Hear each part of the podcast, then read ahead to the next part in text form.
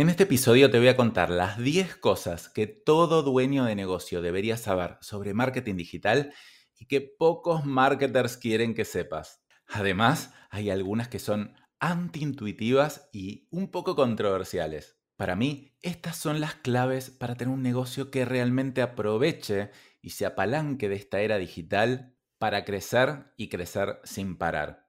Pero te aclaro, esto puede ser no apto para cardíacos y puede tirar abajo varias de tus creencias o incluso todos tus planes actuales de marketing digital. Así que si querés mantenerte en tu zona de confort, te invito a pausar este episodio, irte a hacer otra cosa, tomarte una cervecita y listo. Pero si estás realmente dispuesto a marcar una diferencia y a pagar el precio por ello, te invito a seguir escuchando este episodio. ¿Estás preparado? Bueno, pero antes no te olvides de suscribirte en Spotify, Apple Podcasts o YouTube o donde sea que estés escuchando este episodio para que te lleguen las notificaciones de cuando salga un próximo episodio sobre marketing simple. Hola emprendedores, ¿cansados de que el marketing suene como si fuese física cuántica? Estás en el lugar correcto Bienvenidos a Marketing Simple, el podcast que te muestra cómo a través del marketing puedes generar resultados increíbles sin necesitar grandes conocimientos. Olvídate de las complicaciones y sumergite en un mundo donde el marketing se vuelve accesible, claro y sobre todo práctico. Así que ponete cómodo, abrí tu mente y prepárate para cambiar tu perspectiva sobre el marketing. Es hora de aprender a volar alto con Marketing Simple, el podcast que desafía lo establecido y te da el poder para conquistar el mundo empresarial. ¡Comencemos! Llevo 17 años como emprendedor y empresario y la verdad que el marketing fue algo que me gustó bastante desde el principio. De hecho, yo soy economista, pero después hice un posgrado en marketing porque la verdad que la economía me encantó, pero es muy numérica, muy financiera y el marketing era algo que sentía que necesitaba interiorizar para ablandar un poco más, para entender un poco más a la gente. Tuve la suerte también de poder trabajar a mis 22 años en derremate.com, que es la empresa que después se vendió al gigante de Mercado Libre.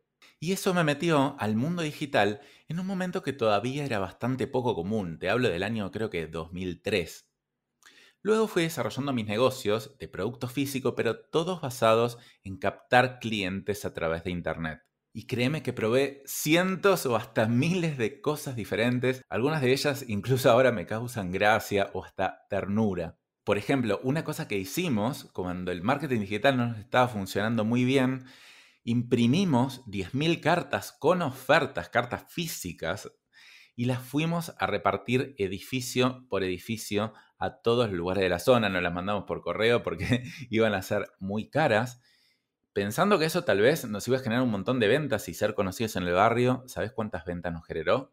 Solo una. Otra cosa que hicimos es buscábamos bases de datos por internet que sean mails arroba hotmail y los agregábamos al MSN. ¿Te acordás del MSN? No sé, depende de la edad que tengas, era como el WhatsApp de antes y agregábamos a la gente ahí y empezábamos a mandarle ofertas también. Sí, se vendió alguna que otra cosa, pero la verdad que no tuvo sentido el esfuerzo. Pero después, entre una de esas varias cosas, probamos a hacer publicidad en Google y las ventas explotaron, se triplicaron. Ahora, yo no sabía en ese momento que esa iba a ser la que funcione, tal vez iban a ser la de las cartas. Pero lo que sí te puedo decir es que probamos absolutamente todo y por eso hoy me puedo considerar un experto y recomendarte las cosas que sí funcionan y también las que no funcionan.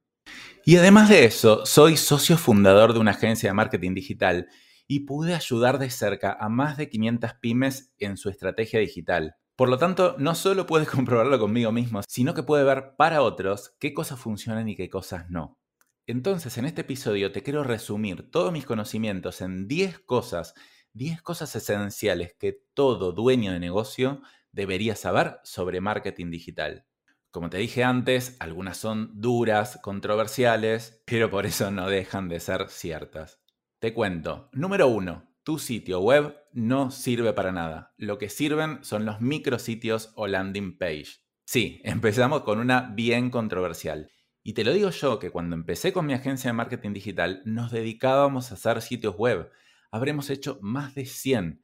Y al final nos damos cuenta que lo que la gente quería era tener más ventas y hacíamos sitios y la verdad que por más bueno o no tan bueno que esté el sitio, no se vendía nada o muy poco. Por eso nos pasamos a una estrategia mucho más efectiva, que es hacer micro sitios web, cosas muy chiquitas, muy específicas para una campaña publicitaria, después llevarle publicidad a esa campaña y después gestionar las ventas a través de un software de ventas. Un sitio web está hecho para satisfacer el ego del dueño del negocio.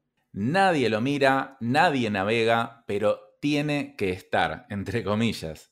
Como son proyectos que te dicen que van a tardar dos meses, pero después terminan tardando seis, son procesos lentos, desorganizados y no aportan valor a tu cliente. Nadie quiere navegar un sitio web. Bueno, bueno, bueno. A ver, no digo que no sirva para absolutamente nada. Está bien que tengas uno, puede ser lindo, puede ser lindo para que repartas tu tarjetita tradicional y que tenga el nombre del sitio web, pero la verdad que si estás buscando resultados en ventas, mm, yo te diría que mucho no puedes esperar. Un sitio web es como una hermosa tienda en el medio del desierto. Por más hermosa que sea, nadie lo pasa a visitar. Y si lo pasaran a visitar y tiene muchos laberintos por el medio, nadie tampoco entraría a verlo. Entonces, si lo que querés es un marketing para generar ventas, más allá de que tal vez tengas ganas de tener un sitio lindo, pero eso es para vos, no para el otro, lo que necesitas son estos micro sitios web o landing page que son como sitios que tienen una sola página, que en general tienen tu formulario de contacto, un botón grande de WhatsApp, o un llamado a la acción muy fuerte para que la persona haga el próximo paso que vos necesitas y nada más que eso. A la persona no la tenés que distraer con un montón de opciones. Le tenés que dar solo una opción que es lo que vos querés que haga y, por supuesto, lo que a la persona le va a servir.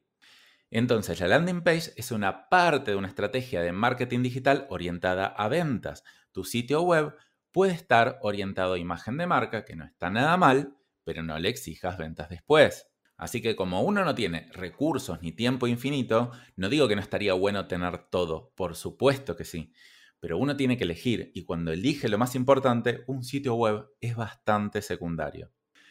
Número 2. El marketing se divide en dos, en branding y en ventas y tenés que focalizarte solo en una. ¿Quién no quisiera las dos cosas, no?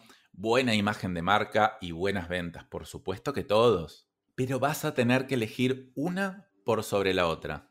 Obviamente, en la otra puedes hacer mínimas cosas necesarias, pero si estás en la mitad de camino de las dos, no vas a llegar a ningún lado. Ambas cosas requieren mucho foco y mucha dedicación. Si después tu empresa obviamente ya empieza a crecer, puede tener dos áreas diferentes, una de branding y una de ventas, pero para empezar, focalízate en una y solo una. Sabe que el branding es una construcción de marca de largo plazo, por lo tanto no puedes esperar venta de corto plazo, y con una estrategia de ventas podés sí esperar venta de corto plazo, pero no esperes generar un gran posicionamiento de mercado. Una estrategia de branding podría ser tener muy linda tus redes sociales, estar posteando todo el tiempo, diseñar un manual de marca y bueno, ir por ese lado más liviano, que a la larga obviamente tiene un efecto súper importante, pero tal vez por el primer año o los primeros dos años no puedes esperar grandes resultados. Una estrategia de venta, sin embargo, en general está más ligada a hacer publicidad orientada a generar un prospecto o a generar una venta de manera directa.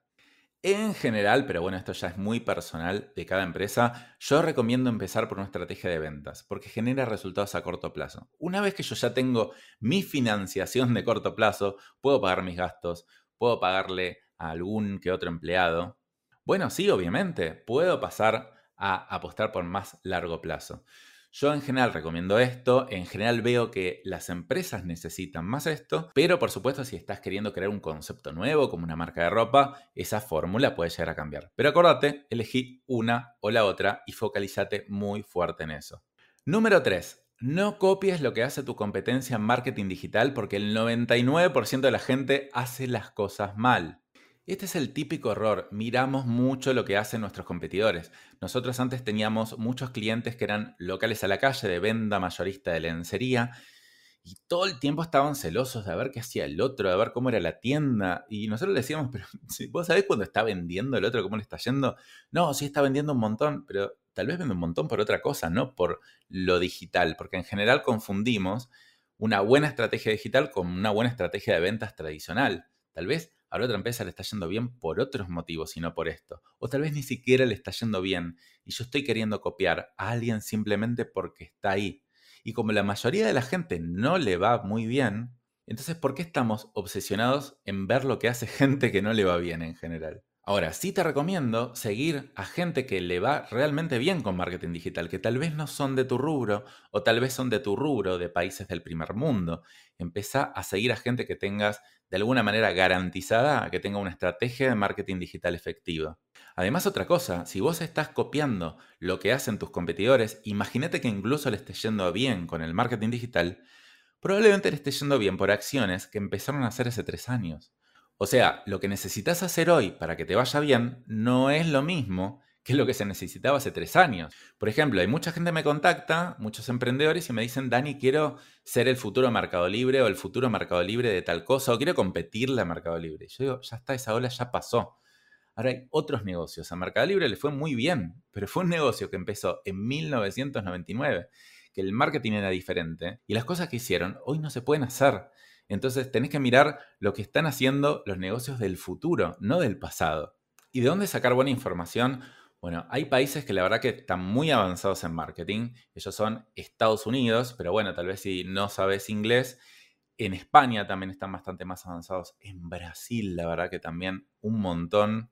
Y si no, también puedes fijarte que hacen otros competidores que sean de rubros similares al tuyo. Por ejemplo, si vendes B2B, es decir, que le vendes a otras empresas, fíjate en gente que hace las cosas bien que le vende a otras empresas aunque sean de otros rubros. Pero bueno, la clave no es copiar lo que hace tu competencia. En general no te va a ir muy bien de esa manera. Arma tu propio camino.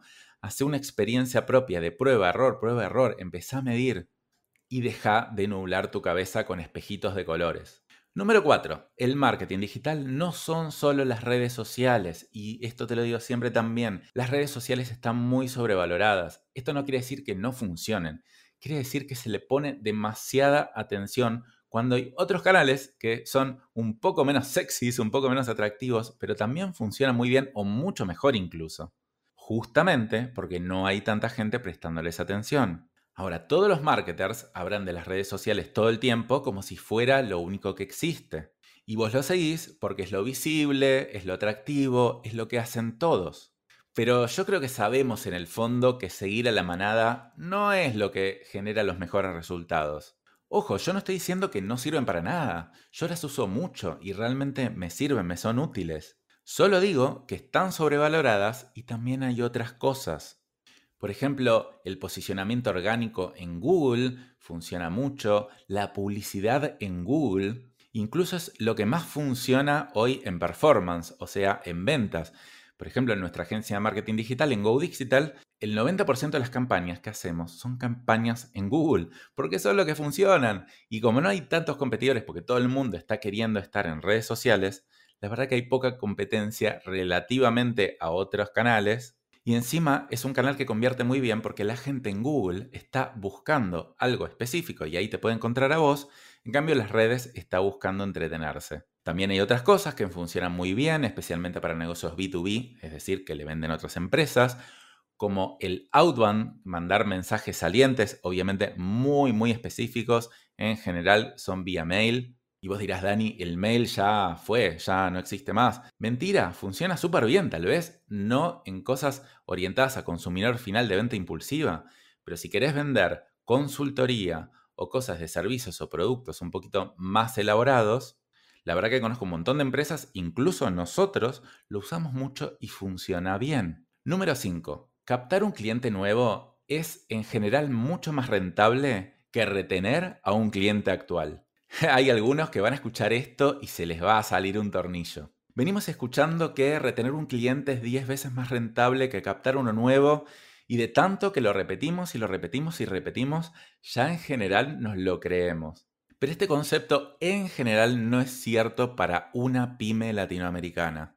Por ejemplo, este estudio que dice que es 10 veces más rentable retener que captar, se hizo en Estados Unidos con una muestra de empresas grandes, con clientes estables con procesos de venta y validación súper elaborados que en general no se replica tanto en Latinoamérica. En Latinoamérica seguramente tenemos parte de nuestra cartera de cliente que es bastante rentable, tal vez un 20-30% de tu cartera, pero el otro 70 o 50% de tu cartera reclama mucho, pagan tarde, piden muchas excepciones. Decime si ahora no estás pensando en ese cliente que la verdad que lo querés mandar a no sé dónde, pero bueno, ya te está comprando hace tanto tiempo. Ahora, si sacas la finanza de ese cliente, probablemente te des cuenta que te está haciendo perder plata o por lo menos no ganar tanto. Ahora, yo no te estoy diciendo que no le prestes atención a tu cartera actual de clientes. Seguramente tengas que depurarla un poco para que sea súper rentable, pero en general, cuando salís a captar un cliente nuevo, ya pones las reglas vos. Si haces venir a muchos potenciales clientes, ya le decís, por ejemplo, bueno, el pago es de esta manera, ya le pones vos las reglas, ya generas una relación nueva y un poco más sana. Por eso muchas veces captar un cliente nuevo es más rentable que retener uno actual. Número 6. Como dueño de negocio tenés que conocer a la perfección tu embudo de ventas actual. Un embudo de ventas básicamente es todos los pasos que tiene que dar alguien para convertirse en cliente tuyo. Y en general se llama embudo porque al principio entran un montón de personas y después, a medida que se va acercando al momento de ser cliente, cada vez van quedando menos. Por ejemplo, a tu sitio web entran mil personas, de las mil personas hay 50 que te hacen una consulta específica, de las 50 que te hacen una consulta, 10 te terminan comprando. Ese podría ser un ejemplo de embudo de ventas. En general, un embudo simple de ventas tiene tres etapas, que está la atracción, la conversión y la venta. La atracción es traer tráfico a tu sitio, a tus redes, a donde sea. La conversión es convertirlo en un prospecto, alguien que te haga una consulta. Y la venta es convertir ese prospecto en un cliente actual. ¿Y por qué tenés que conocer tu embudo de ventas? Porque vos no podés simplemente decir las ventas bajaron, las ventas subieron. Tenés que entender en qué parte está el problema. Por ejemplo, hay mucha gente que me dice, che, Dani, no estoy vendiendo mucho. ¿Qué puedo hacer? O tal vez incluso me dicen, che, la gente me consulta, pero no me compra. Y yo le digo, che, a ver, el mes pasado, ¿cuántas consultas te llegaron? Y me llegaron tres consultas. Bueno, entonces le digo, o sea, no es que no te están convirtiendo, es que te están llegando muy pocas. Es decir, no tenés un problema de ventas, sino tenés un problema de atracción y de conversión. O tenés que tener más tráfico y tenés que tener más prospectos. A ver, si vos tenés 10, 20 prospectos por mes 30 y me estás diciendo que no estás vendiendo nada, bueno, ataquemos el tema de la venta, de la conversión a venta. Pero fíjate cuán importante es entender dónde está el problema. Tengo que traer más tráfico, tengo que invertir más en publicidad, tengo que hacer más TikToks o tengo que ver cómo hacer que esos me hagan una consulta o tengo que centrarme más en la gestión de ventas y en la propuesta de valor para convertir esos prospectos en clientes. Y si vos, como dueño de negocio, no tenés claro tu embudo, no creo que nadie lo tenga. Ningún marketer lo va a tener por lo menos. Número 7. Ningún marketer o agencia de marketing digital se va a hacer responsable final por tus resultados en ventas. Sí, ya sé, eso es lo que quisieras, pero no va a suceder. Yo como dueño de una agencia de marketing, todo el tiempo se me acercan personas diciendo, mira, Dani, la verdad que yo lo que quiero es ventas, no me interesa nada de lo que hagas, fíjate y yo te pago por conversión o por venta. Y definitivamente la persona que me habla así le digo, bueno, espero que encuentres a alguien que lo pueda lograr, pero acá no funcionamos así. Y la verdad que en general esas personas no tienen éxito, porque las ventas no es solo marketing. Marketing, como te dije en el punto anterior, es la atracción y tal vez la conversión al prospecto, pero después tenés que tener una buena propuesta de valor, una buena gestión comercial y hay que trabajar en conjunto con el marketer o la agencia de marketing en general las ventas. No le podés patear la pelota, no podés hacerlo responsable por más que tenga ganas de hacerlo, no va a funcionar así. El marketer o la agencia de marketing es responsable de llevarte prospectos de calidad o ayudarte a generar imagen de marca, obviamente si tenés un buen producto. Pero acordate que la gestión comercial o el posicionamiento entender profundamente a tu cliente, eso lo vas a tener que hacer vos internamente en tu negocio. Y más allá de eso, vos necesitas guiar y capacitar a tu marketer, enseñarle cuáles son tus diferenciales, integrarte de la misma manera que él se tiene que integrar a tu empresa. Vos, dueño de negocio, sos el responsable final de tus resultados en ventas y tenés que estar metido al menos en la capa estratégica, si no, no va a funcionar. Para esto tengo un episodio que se llama Cómo delegar el marketing digital de tu negocio. Te invito a escucharlo después si querés saber qué sí se puede delegar como responsabilidad y qué no. Pero todo esto tiene que estar arraigado a tu cultura. Vivimos en una era digital. No es algo aparte. El marketing es algo que está integrado. Número 8. Vos tenés que ser el dueño de tus recursos digitales. Y esto me refiero tanto de tener el conocimiento estratégico y también los recursos específicos. Por ejemplo, no sé, contratas una agencia de branding para que te haga un manual de marca. Bueno, el manual de marca es tuyo y podés trabajar con una agencia de marketing, con otra o con otra o con otra, y el conocimiento lo terminás teniendo vos. De la misma manera que si alguien te maneja publicidad, o sea, campañas publicitarias en Google, en Facebook o en donde sea, las campañas son tuyas la persona o la agencia te puede manejar temporalmente, pero en caso de que vos quieras, te las llevas y se las entregas a otra persona o agencia. Vos también tenés que entender del tema, de lo que están haciendo, de lo que funciona y de lo que no funciona, porque si no vas a tener que volver a empezar de cero cada vez que cambie la persona que te maneja el marketing. Hay algunos otros ejemplos, no sé, por ejemplo, tenés una tienda online y un CRM que muchas veces se usa ahora software en la nube que uno los alquila, no son suyos, porque la verdad que sería muy caro desarrollar uno suyo. Está bien, el software es del otro, no hay ningún problema con eso. El tema es que toda la información adentro sea tuya. Así que bueno, en conclusión, tenés que garantizar que vos seas el dueño de tus recursos digitales, tanto los tangibles, pero especialmente los estratégicos para que puedas cambiar cuando necesites y vos seas el que tiene el poder. Número 8. El marketing digital no es solo una cosa, son muchas cosas. Es decir, uno no puede contratar a alguien para que maneje el marketing en general. El marketing tiene que ver con hacer publicidad, hacer diseño, redactar los textos, pensar los contenidos. Hay muchas cosas que están ahí adentro, por lo tanto, es prácticamente imposible que puedas delegar en una persona todo el marketing digital.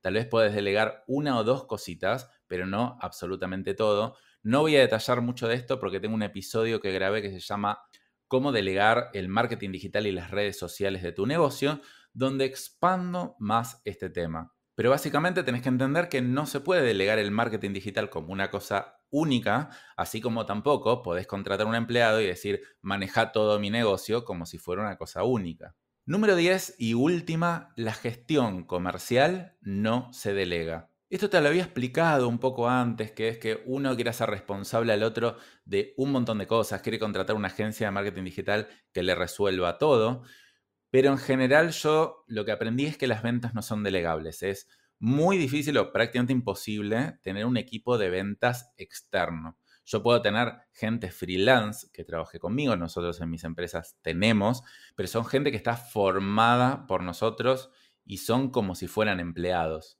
No digo que tiene nada de malo en querer tercerizar las ventas. Yo lo que te digo que en la práctica, lo que veo, nadie lo logró. El marketing sí se puede tercerizar, las ventas no se pueden tercerizar.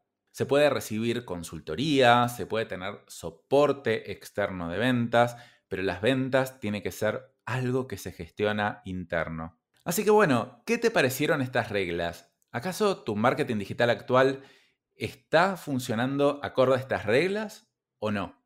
O parte sí o parte no, pero más o menos en qué medida. ¿Cuántas cosas crees que tal vez deberías tener que adaptar para que tu marketing tenga los resultados que estás buscando?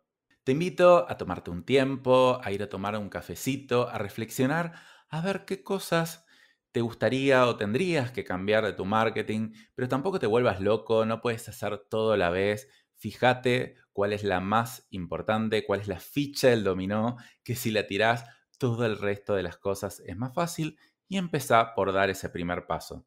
Ahora, si te interesa tener ayuda externa con tu marketing digital y te gustaron estas reglas y querés una empresa que lo aplique, nosotros en GoDigital, que es mi agencia de marketing digital, aplicamos bastante a rajatabla estas reglas y te exigimos a vos también, como dueño, que cumplas tu parte del rol, porque si no, no vas a tener resultados.